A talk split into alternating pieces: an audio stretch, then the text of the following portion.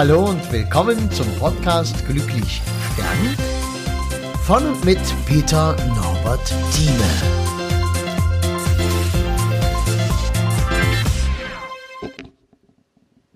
Ja, hallo, schön, dass du wieder da bist. Äh, glücklich sterben.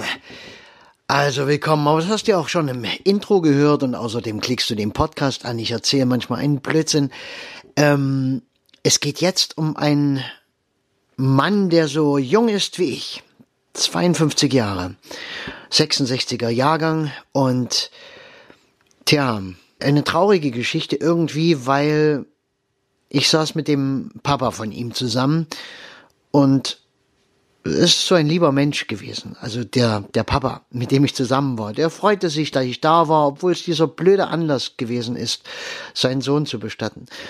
Der, der Mann hatte schon seine Frau begraben, also die Mutter des Verstorbenen. Das ist auch noch nicht so lange her. Und jetzt war er so ganz allein in seiner Wohnung und hat mir dann auch ein bisschen erzählt, dass er jetzt ja halt schon seine Frau gepflegt hat und dabei hat er schon ein bisschen kochen gelernt und wie das mit der Wäsche funktioniert und da ist er jetzt natürlich froh, dass er das alles so schön kann und da schon vorbereitet wurde, da hatten seine Frau noch Hinweise geben können und ja, es war, war so angenehm und auch irgendwie traurig bei ihm zu sein, weil er tut mir halt leid, so wie er dort wie er da jetzt leben muss. Dann hat er seinen Sohn, der Krebs hatte, Wirbelsäulenkrebs, den hat er auch noch die ganze Zeit bemuddelt und betan und versorgt und äh, das über zwei Jahre ungefähr. Ja, hat sich das hingezogen, da war immer halt zu tun und jetzt sitzt er so da und jetzt, was er jetzt zu tun hat, ist die Beerdigung äh, durchzuziehen und dann wird das große schwarze Loch kommen, was ihm verschlingt, weil was macht er dann? Vielleicht fällt mir was ein, dass ich ihm irgendwelche Impulse geben kann, aber wie viel wird gelingen in dem Moment einer Trauerrede, in dieser Viertelstunde, 20 Minuten, die ich mit ihm, die ich für ihn spreche? Einfach mal schauen, aber ähm, zu dem Verstorbenen selbst, Wirbelsäulenkrebs, du weißt, was jetzt kommt, jetzt müsste ich dir wieder mal erklären, womit hat das zu tun? Mach mal ganz schnell, Wirbelsäule, lade ich dich einfach mal ein, denk selber drüber nach. Denk einfach mal drüber nach, was bedeutet unsere Wirbelsäule für uns selbst? Was ist dieses Rückgrat? Gut, da haben wir es eigentlich auch schon erklärt. Ja, denk also ein bisschen drüber nach. Ich, äh, ich wäre überrascht, wenn du jetzt nicht weiterführend alles rauskriegst, was damit zu tun hat und was für eine Lebensaufgabe da vernachlässigt worden ist.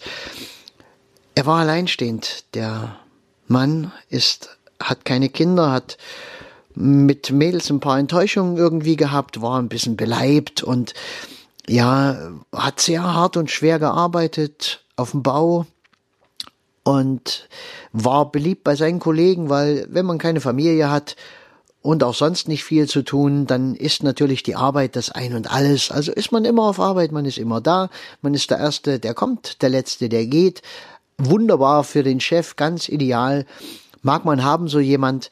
Und wenn es dann noch so ein zurückhaltender, toller Mensch ist, der sich anpasst, der sich nicht in den Mittelpunkt stellt, der ähm, ja zu allem Ja und Amen sagt, dann ist das natürlich auch toll, weil damit kommt ja jeder gut klar.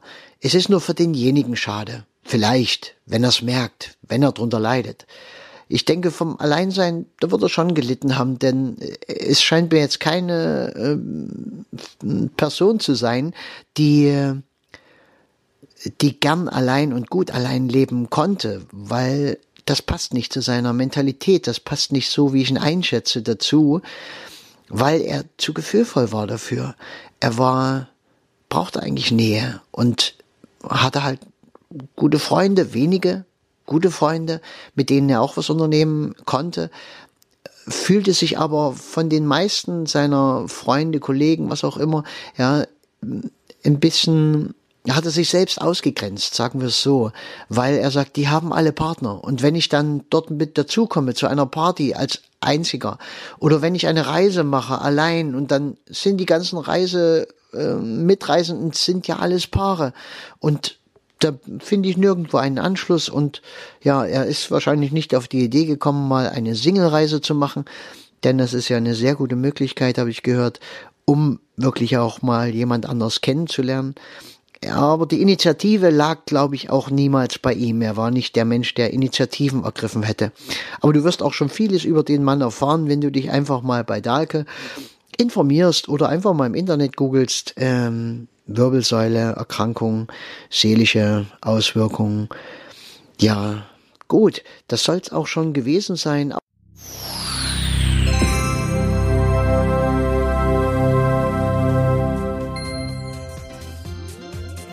Ja, und das war's auch schon wieder. Wenn du irgendwas wissen magst, was schreiben magst, Kontakt aufnehmen magst, am besten über www.peternorbertthieme zusammengeschrieben, einfach ohne Leerzeichen, ohne alles.de.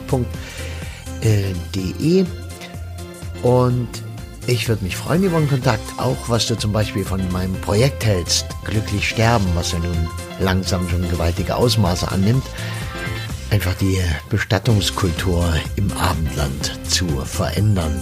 Ich finde es eine geniale Idee. Vielleicht bist du mit dabei. Schauen wir mal. Ich danke dir. Mach's gut.